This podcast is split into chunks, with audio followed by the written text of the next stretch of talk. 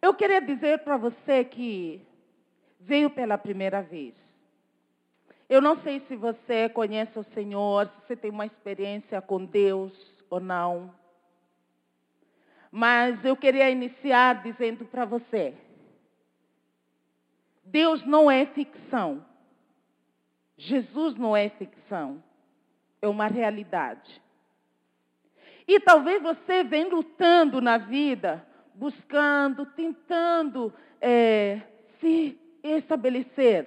Eu não quero dizer para você, venha para Jesus que tudo vai ser muito bom. Mas o que eu quero te dizer é que se você lutava antes, ou até hoje, pelas suas próprias forças, em Jesus você vai encontrar um Deus que Ele vai tomar as suas lutas. Ele vai tomar conta de você.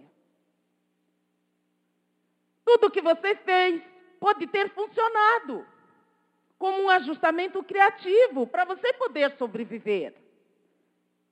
Mas daqui em diante as coisas podem ser diferentes. Deus pode fazer algo muito mais do que você pode imaginar. Então, que nesta manhã o Senhor possa estar tocando no seu coração. Que você possa perceber que você não veio aqui por acaso. É com um propósito muito maior do que você possa imaginar.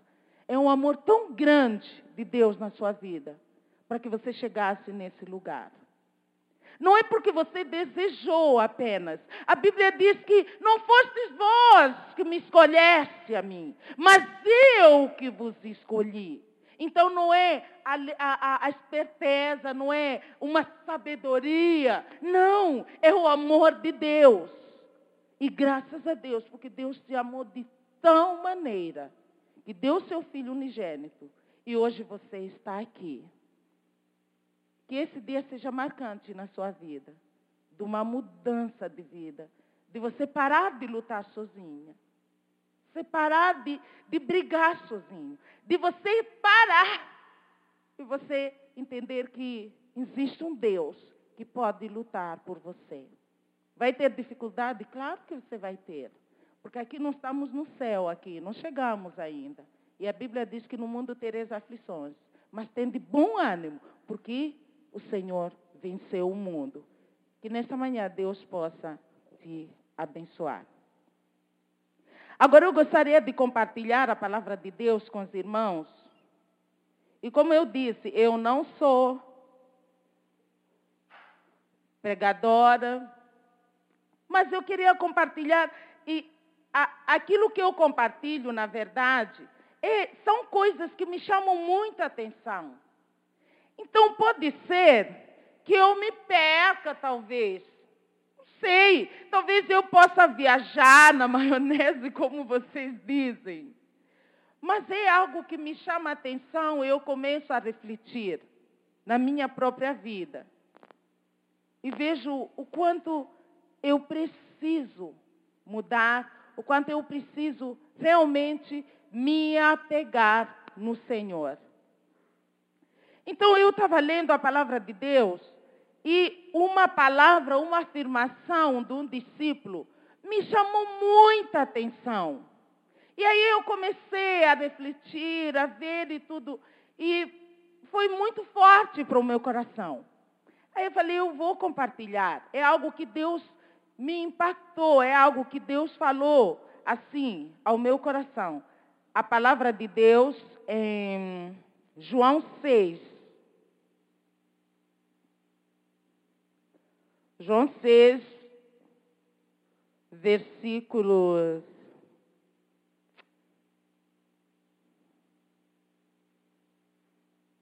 sessenta e seis a sessenta e nove.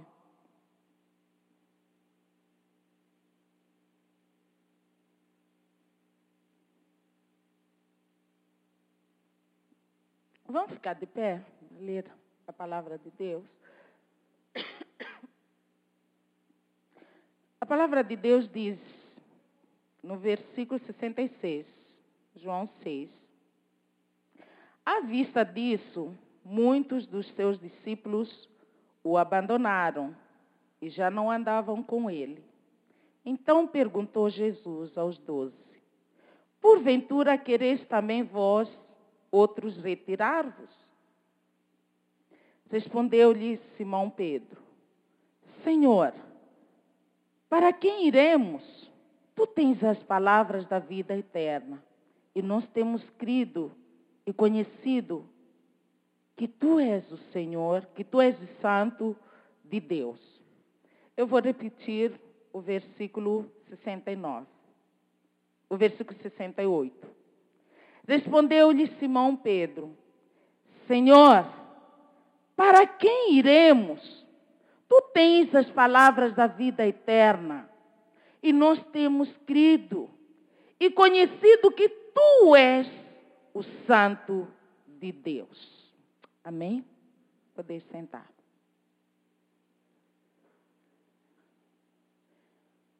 Eu estava lendo a palavra de Deus, e como eu disse para vocês, não vou entrar em questão de contextos e tudo assim. Quero apenas compartilhar o que essa palavra trouxe para mim, o confronto que Deus trouxe para a minha própria vida.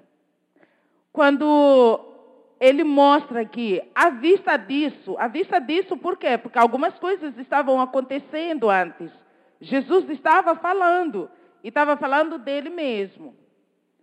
E aí esse discípulo, quando uns e outros começam a se afastar, de Jesus. E Jesus diz: Porventura vocês também querem ir embora? E ele diz: Para quem iremos?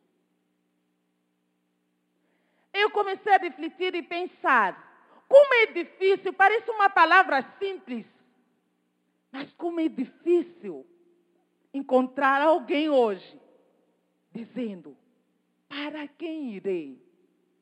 Para quem iremos, Senhor? Depois nós vamos voltar a conversar sobre isso. Então nós estamos vivendo tempos cada vez mais difíceis de encontrar posições ou respostas como as de Pedro. De alguém que olha e diz: Para quem iremos, Senhor? Ele dá uma resposta assim, como de uma maneira, é, é, ele fala no plural, para quem iremos? Às vezes eu fico pensando assim, talvez teria sido melhor ele falar por ele mesmo, para quem irei, Senhor?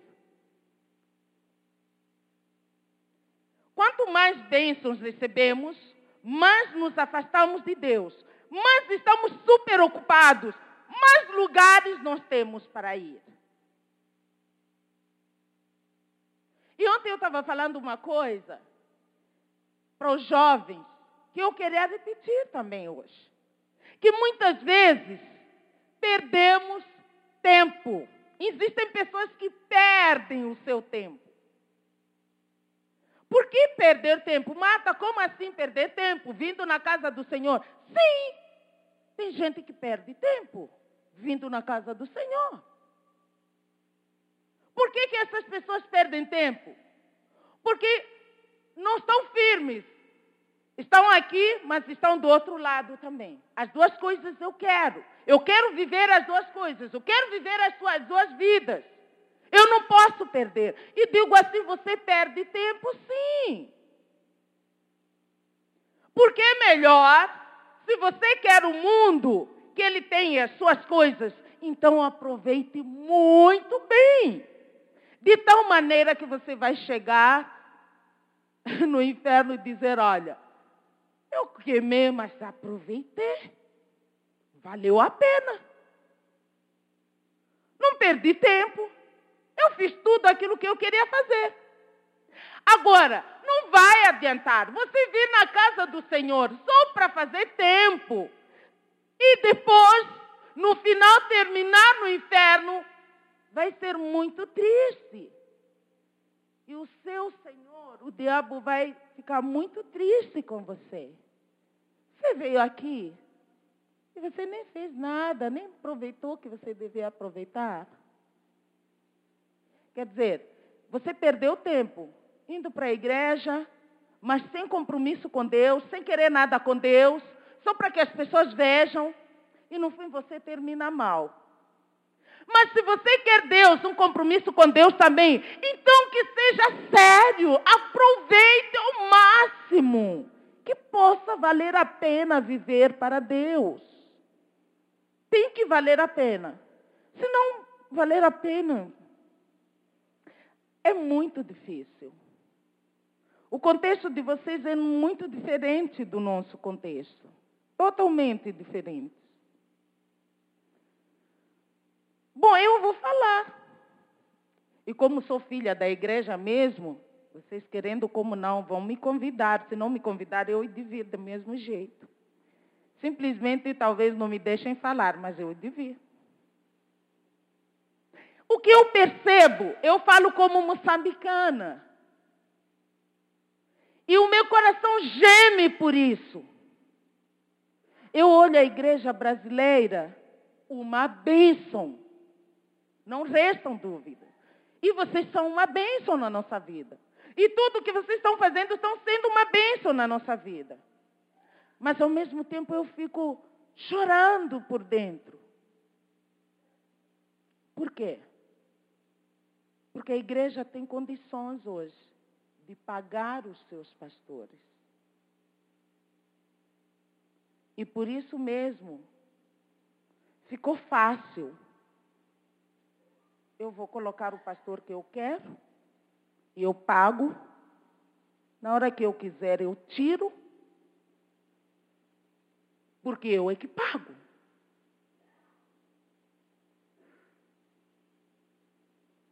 E o pastor também fica numa situação assim.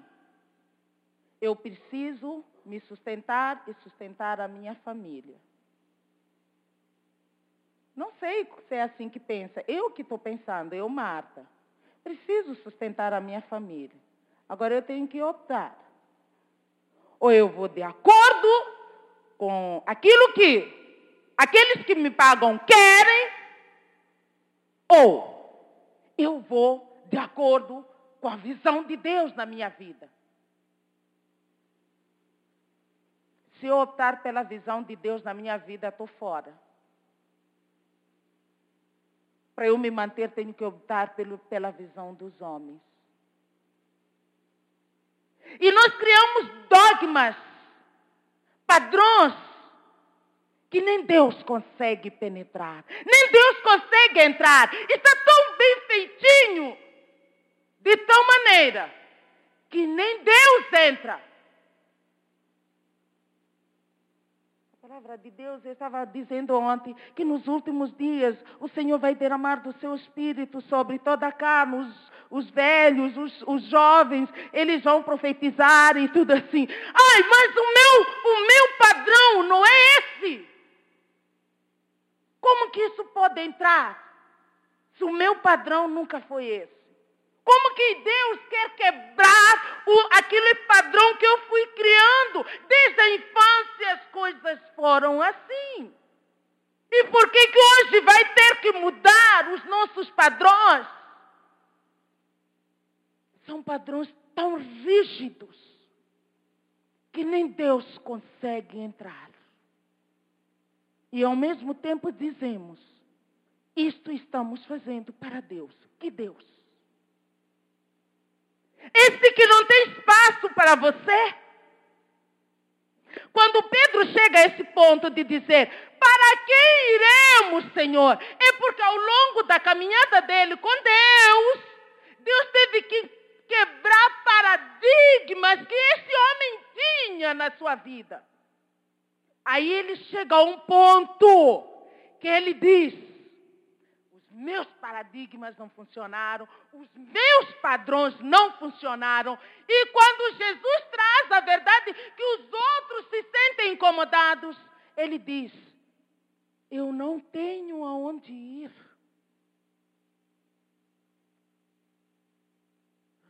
E depois nós cantamos: Eu quero ser, Senhor amado, como vaso nas mãos do oleiro.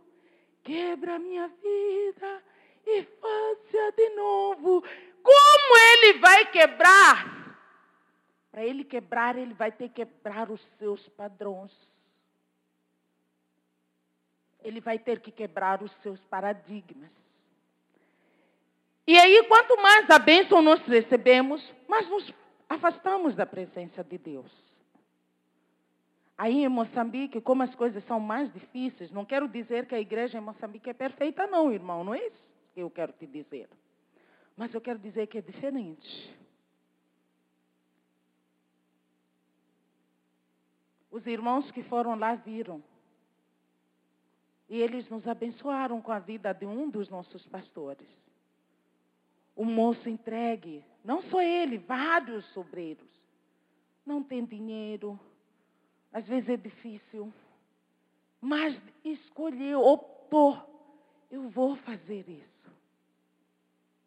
E aquele povo que espera, espera tempo e tempo para receber alguém para trazer a palavra de Deus.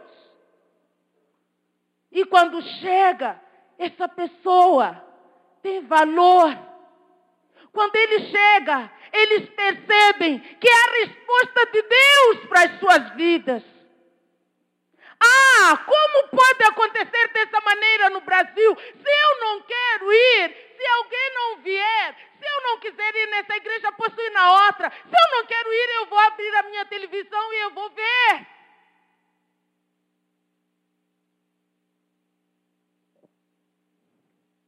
Para quem iremos, Senhor? Dia eu falei para Deus, Senhor, se a minha vida não serve para te glorificar, não me deixe viver.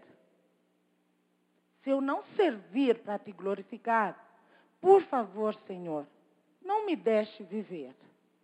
Será na hora de o Senhor me chamar para que eu não termine mal.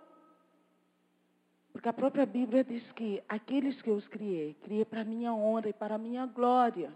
Você foi criado para a glória do Senhor. Você foi criado para a honra e glória do Senhor, não para a sua glória, mas para que os homens olhem, para que os homens vejam e glorifiquem ao Senhor. Mas se isso não funciona, então, Senhor, eu não quero mais viver. Por favor, não me deixe chegar até esse ponto. Não me deixe chegar ao ponto de eu criar conceitos na minha vida de tal maneira que o Senhor estará em segundo plano. Porque deixei de ir, à igreja. Não, não porque eu deixei de ir à igreja. Porque aquilo que eu penso que realmente é o ministério que Deus me deu ficou em, em primeiro lugar do que o próprio Deus que me confiou. E quando nós falamos que realmente vai chegando um tempo em que quanto mais a bênção do Senhor nós recebemos, mais nos afastamos do Senhor. Mais temos lugares para ir, mais temos oportunidades. E nós vimos aqui, eu estava lendo a palavra de Deus, que aqui no início do capítulo 6, é, encontramos um cenário, um povo que não não era diferente do que nós somos hoje. Aqui ele diz assim no capítulo 6, no versículo 1 e 2: Depois destas coisas, atravessou Jesus ao mar da Galileia, que é o de Tiberíades.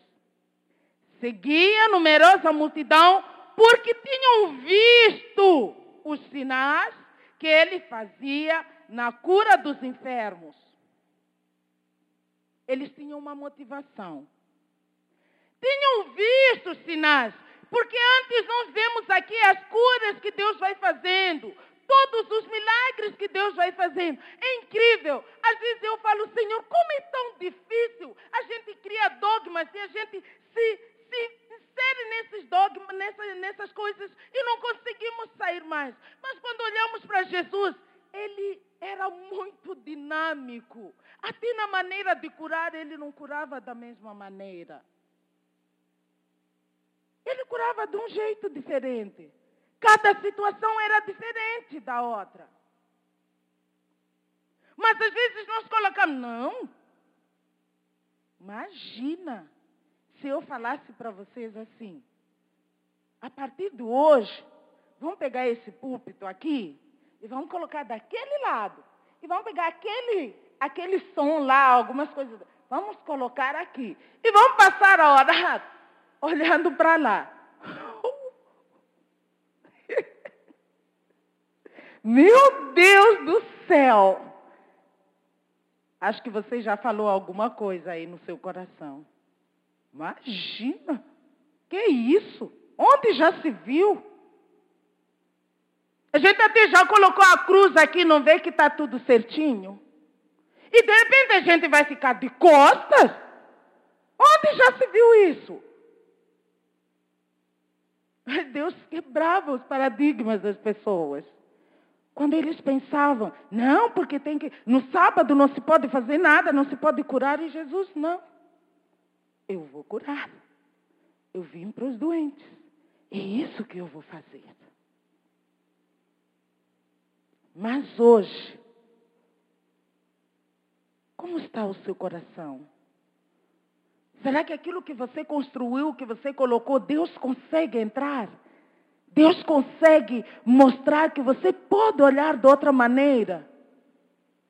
Será que Deus tem oportunidade? Porque graças a Ele, Ele é um cavalheiro. A palavra de Deus diz que Jesus está à porta e bate. Que coisa maravilhosa! O Criador, que Ele criou o homem, sua imagem e semelhança, soprou o espírito de vida, que Ele é capaz de fazer tudo, e ainda chega para o homem que Deus maravilhoso, que Deus é esse? E você poder es escolher, pode entrar ou não. Me dê licença, deixe eu fazer isso. E você dizer: Não, porque isso aqui os meus pais sempre fizeram assim. Não vai. É assim como o povo vivia e dizia para Jesus: Olha, os nossos pais lá atrás comeram manã, fizeram não sei o que, que é, fizeram um monte de coisa. Eles tinham essas crenças. Mas Jesus chega e quebra tudo. Para quem nós iremos, Senhor? Para onde nós estamos indo?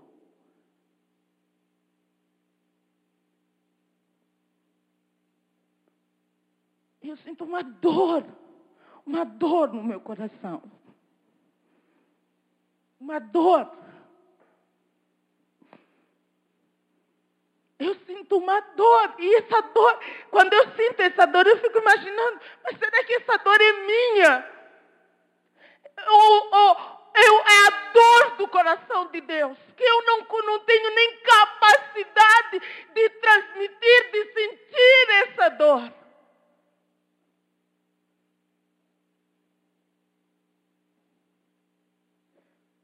O boi conhece o seu dono. Mas o meu povo não me conhece. O meu povo trocou a minha glória por aquilo que é de nenhum valor. Quantas trocas, amados. Quantas trocas. E a gente chegar ao ponto de esquecer que todos os impérios que a gente constrói é num piscar de olho só que acaba tudo. Tudo. Num piscar de olhos. Todo o seu poder, todo o seu dinheiro, tudo aquilo que você tem, é num piscar de olhos só que acaba. Aí vai chegar a verdade. Então havia um povo que ia, porque via os sinais. Porque Jesus fazia esses milagres. A numerosa multidão seguia porque tinha visto esses milagres, pessoas sendo curadas, pessoas sendo libertas, eles tinham visto isso. Depois de Jesus explicar sua missão para completar, é, no versículo, quando você vê antes, que Jesus explica sobre a sua missão, por que, que ele tinha vindo? Ele explica isso do versículo 19 até o versículo 47. Ele fala dele, a sua missão. E depois ele, você vê que ele traz vem a multiplicação dos pães. O povo estava eufórico. Afinal, era muito bom continuar assistindo e vendo os milagres de Jesus acontecendo. E no versículo 14, a Bíblia diz aqui, no versículo 14, 6, 14, ele diz assim: Vendo, pois, os homens o sinal que Jesus fizeram, disseram: Este é verdadeiramente o profeta que devia vir ao mundo. Este que está fazendo milagres, este que está nos curando, este que está nos dando pão e peixe para comer, esse é o verdadeiro que devia vir ao mundo. O povo come, se farta, e ainda sobram cestos ali. Doze cestos. E depois disso é quando eles reconhecem: esse é o verdadeiro Deus que devia vir ao mundo. Será que não é assim que muitas vezes pensamos? Quando chegamos, às vezes, no fundo do poço, e aí sim, é, só vamos reconhecer dessa maneira.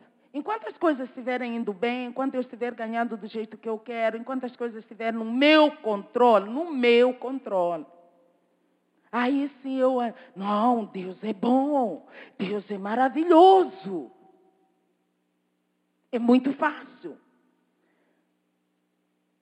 Mas quando você tem que chegar lá até o fundo do poço, a coisa muda de figura. Em que tempo você está na sua vida? Você está no tempo de sinais e maravilhas, onde você controla tudo, onde tudo é fácil. É uma palavra mágica, você muda as coisas. Eu posso dizer, eu vou dizer as coisas. Dizendo dessa maneira, ninguém pode comigo. É só eu falar. É só eu falar. E as coisas vão mudar. Porque eu vou falar. Mas por que, que vão mudar? Porque eu tenho um certo poder. Eu tenho uma certa autoridade. E as coisas vão acontecer. Será que é esse tempo que você está de milagres, de comer pão e peixe? Bom, pão e peixe seria muito, muito contexto africano, que a gente come muito peixe. Acho que no Brasil seria picanha um churrasquinho. Tempo em que diz, Deus é Pai, com a boca cheia. Eu creio. Tempo de multiplicação de pães e peixe. Ou num tempo de mergulho profundo no oceano de Deus. Deixa eu te dizer uma coisa. Um tempo que os amigos já não são amigos. Um tempo que aqueles que te ouvia não te ouvem mais. Um tempo que aqueles que comiam juntos já não querem mais. Um tempo que você precisa de um colo e não tem mais. Um tempo que você precisa de um ombro. Não tem. Por quê? Porque cada um tem as suas prioridades. Não, eu tenho as minhas prioridades. Como eu sempre digo, que a igreja, eu olho assim, a igreja chegando e dizendo, Senhor, fala comigo entre uma hora, uma hora e meia. Estou orando duas horas, Senhor. Passando disso, pode deixar para outro dia que eu tenho as minhas prioridades. Tenho outras coisas para fazer. Aí depois eu te pergunto se você chega lá na presença de Deus, tão aflito, e chega lá, Senhor, me acuda, socorro, me ajuda. E Jesus dizer, infelizmente, meu filho, minha filha, duas horas já fechou. Deixa para outro dia. Como seria para você? Não, deixa para outra semana. dessa maneira. Eu tenho os meus compromissos. Eu tenho as minhas coisas. Se quiseres falar, Senhor, fala entre uma hora e meia, duas horas. E ponto final. Depois disso, deixa para outro dia. Porque eu tenho outras coisas para fazer. Mas se você estiver morrendo, você não vai querer que ninguém saia de perto de você. Não, orem, irmão. Vamos orar. Vamos orar. Eu acredito que pessoas que tiveram experiências de doenças ou situações tão difíceis entendem o que eu estou dizendo. Quando tudo perde valor e você busca realmente a Deus, o tempo não conta mais. Mas quando chega a saúde, o tempo é o mais importante. Não pode. Por que, que não podemos passar de uma hora e meia, de duas horas? Porque na nossa igreja é assim. Por que, que não podemos passar de uma hora e meia, duas horas? Porque a nossa igreja presbiteriana sempre foi assim. Entendeu, Marta? E no dia que Deus fala, filho, eu preciso te falar. Senta aqui, eu quero falar com você. Eu quero que você senta aqui. Há algo mais importante para eu te falar. Não, Senhor. Meu tempo acabou. Aí no dia que você precisa, Senhor, fica comigo. Não sai daqui, Senhor. Valores invertidos. E aí esse povo estava de, dessa maneira. Eu não sei que tempo você está na sua vida. A palavra de Deus nos mostra duas cenas. Aqui que para mim são interessantes essas duas cenas. Uma das cenas, o povo está interessado em ouvir Jesus, porque recebe benefícios práticos e palpáveis. A gente está vendo, a gente está olhando, a gente está tocando, a gente está comendo. Então, dá dá, é confortável, podemos ouvir. A outra cena mostra um povo desanimado, porque os benefícios só poderiam ser entendidos espiritualmente. Quando ele passa para o outro lado, quando ele deixa, ele sobe a montanha, os discípulos atravessam para o outro lado. E ele depois vai para lá ter com eles. Ali já não era a multiplicação de pães e peixes. Ali era a verdadeira palavra de Deus. Era o Evangelho. E aí o benefício aí não era visível, não era palpável. Era algo subjetivo, era algo interno. Era algo que só podia ser entendido espiritualmente. E aí Jesus vai e vai tecendo a palavra de Deus. Depois da multiplicação dos pães e peixes, a Bíblia narra que os discípulos passaram para o outro lado. E aí, nós vemos aí que você pode ler. E aí começa o discurso de Jesus. Agora não era mais multiplicação de pães e peixes. Agora não era o tempo de milagres. Mas era um tempo de um milagre diferente não da perna ressequida, da mão ressequida, não do cego, mas era um milagre interno que só podia ser sentido pela própria pessoa. Era um milagre que não, não seria visto por ninguém para aplaudir. Olha o que Jesus fez. Era algo mais profundo. E aí a coisa começa a pesar a coisa começa a ser muito difícil. Quando Jesus declara, quando ele se declara o pão da vida, no versículo 35, ele diz, Jesus, no versículo 35, declarou-lhe Jesus, pois, pois Jesus, eu sou o pão da vida. O que vem a mim jamais terá fome o que crê em mim jamais terá sede. Nossa, esse evangelho é diferente daqueles pãezinhos e peixinhos que comemos. Como que você vai comer isso? Que absurdo!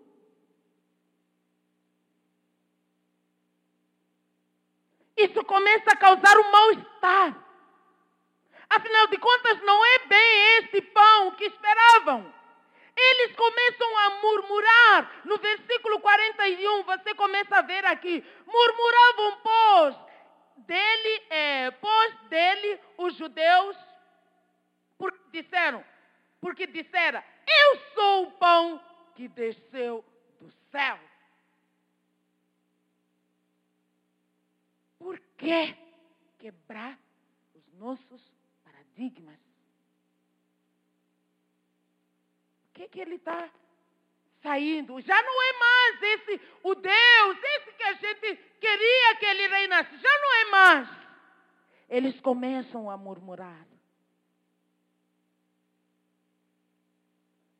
Desculpa, eu não sei o que acontece com vocês, mas eu quero dizer, não é assim que acontece na igreja hoje.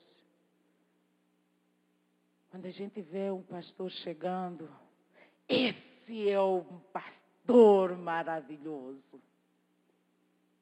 Depois de alguns anos, não é esse não que a gente quer. Pode ir embora. Não, não estou querendo dizer que vocês estão errados. Amém? Amém? Não é isso que eu quero dizer, Marta. Você está vindo com as suas histórias aqui para dizer que nós, como presbiterianos, temos. Não, não é isso que estou dizendo. Não é isso. Simplesmente estou colocando algumas situações que me vieram. Eu nem sei porque que Deus coloca essas coisas na minha cabeça algumas vezes. Eu falo, Senhor, me dê graça, porque um dia vai ser chato, vão me puxar daqui. Jesus chegou dessa maneira, trazendo tudo, se encaixando dentro do perfil daquilo que eles queriam. No que, que nós queremos? Milagres. O que, que nós queremos? Milagres. O que, que nós queremos? Milagres. O que, que nós queremos? Pães e peixe. Sai desse padrão. Não. Não funciona mais para a gente. Não é isso que a gente esperava. Ele está saindo fora daquilo que é o nosso contexto. E no versículo 60, os discípulos ficam escandalizados. É engraçado, né? Porque quem fica escandalizado, a Bíblia mostra aqui, são os próprios discípulos, não é o povo, é, coitadinho do povo. São os próprios discípulos.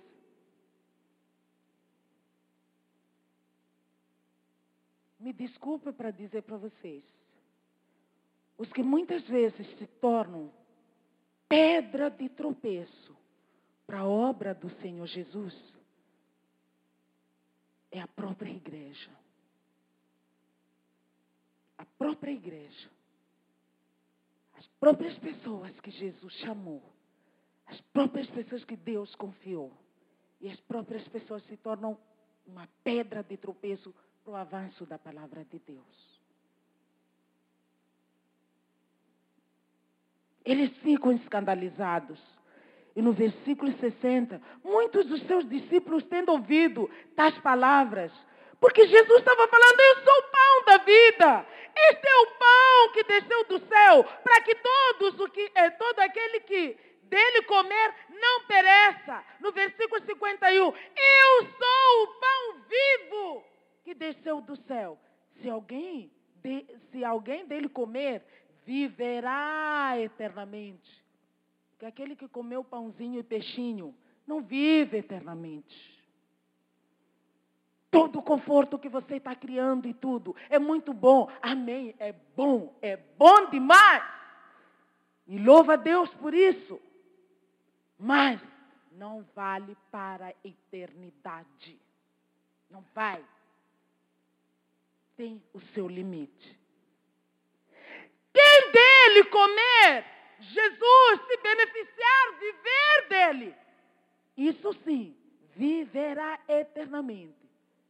E o pão que eu darei pela, é, e o pão que eu darei pela vida do mundo é a minha carne. Aí você vê no versículo 60, muitos dos discípulos, tendo ouvido isto, tais palavras disseram, duro é este discurso. Quem pode ouvir? suportamos mais. Não é isso que nós queremos. Não é dessa maneira que a gente quer que as coisas funcionem. E aí você vê o que acontece. E Jesus diz assim, sabendo, no versículo 61, mas Jesus sabendo por si mesmo que eles murmuravam a respeito de suas palavras, interpelou-os. Isto vos escandaliza? Que será, pois, se virdes o filho do homem subir para o lugar onde primeiro estava? O espírito é vivificado. O espírito é o que vivifica. A carne para nada aproveita. As palavras que eu vos tenho dito são espírito e são vida. É muito mais do que um pãozinho. É muito mais do que um peixinho. É muito mais do que aquilo que você imagina. É muito mais do que você pode pensar foge de um conhecimento humano, foge de uma capacidade humana de perceber, de entender. Foge. E são coisas que se discernem espiritualmente. Não tem como você discernir isso de uma maneira física, carnal. Você vai discernir isso espiritualmente. E eu estou indo para terminar. E muitos discípulos, tendo ouvido isso, se escandalizaram. E a Bíblia diz no versículo 66: muitos discípulos não só se escandalizaram, como também se retiraram. Não deram conta. Isso não é para mim. Eu não dou conta. E se retiraram. E eu falo assim: foram sábios esses aqui. Esses que ficaram escandalizados e se retiraram. Foi melhor assim. Porque os outros são aqueles que se escandalizam, começam a murmurar, e a tendência é de complicar mais. Eles falaram, olha, isso aí não é para mim. Eles se retiraram. E aí no versículo 67 você vê, então perguntou Jesus aos doze, porventura quereis também vós outros retirar-vos? Respondeu no versículo 38, Simão Pedro, Senhor, para quem iremos? Tu tens as palavras da vida eterna. E nós temos crido e conhecido que tu és o Senhor. Mas quando você vê, ah, por que este homem chega a esse ponto? Você estudando, você vendo a vida de Pedro na caminhada dele com Jesus, você vai perceber muitas coisas interessantes. Como este homem foi repreendido, como este homem nega Jesus num momento crucial e Jesus não se esquece dele. Como este homem era ousado. E eu acho tão interessante porque o Pedro, ele não escondia as suas emoções para Jesus. Ele se expressava como ele sentia. Mesmo quando Jesus vinha e era duro com ele. Mas ele se expressava. E aí, quando Jesus repreendia ele, ele aprendia com aquilo. Então, ele se expunha para ser curado. Ele se expunha para ser educado. Ele se expunha para aprender mais de Jesus.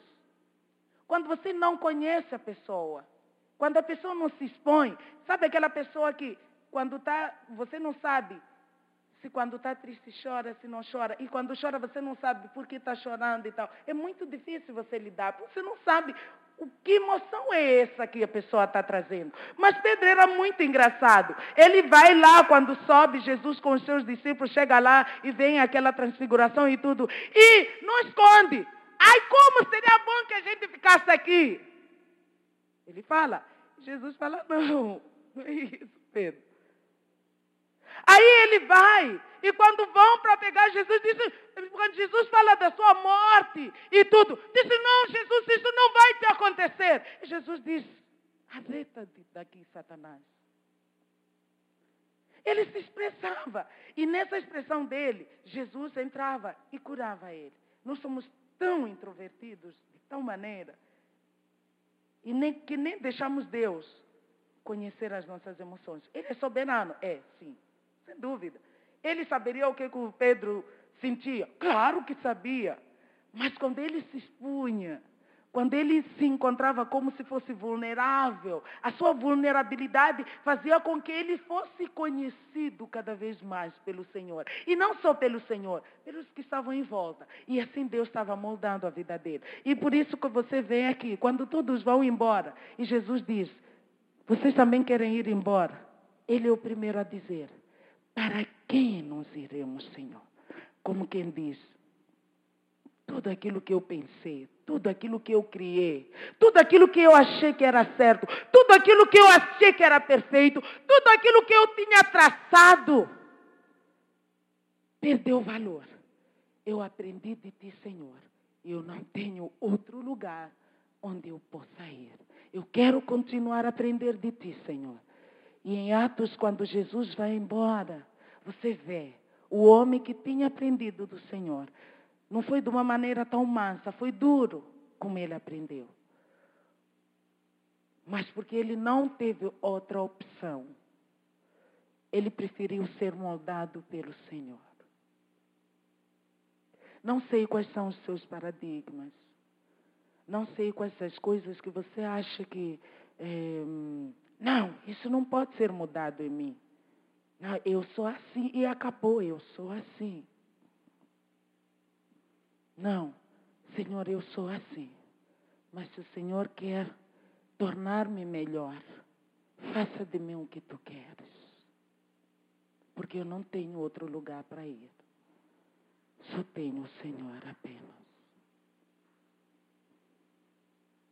E a palavra de Deus diz, em Romanos 12, 12, 1 e 2, rogo-vos, rogo-vos pelas misericórdias de Deus. Que apresentei vosso corpo como sacrifício santo, vivo, e transformais-vos para a renovação da nossa mente. Por que, que nós precisamos? Porque há uma dinâmica em Deus de mudança de vida. De mudança de vida.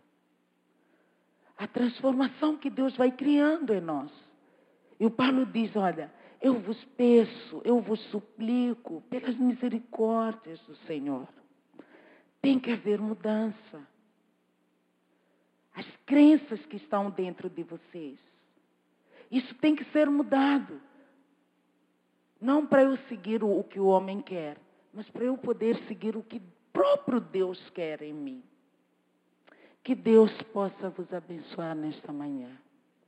Eu quero dizer para vocês, essa palavra é para mim. É o que Deus trouxe para mim. Eu estou compartilhando com vocês.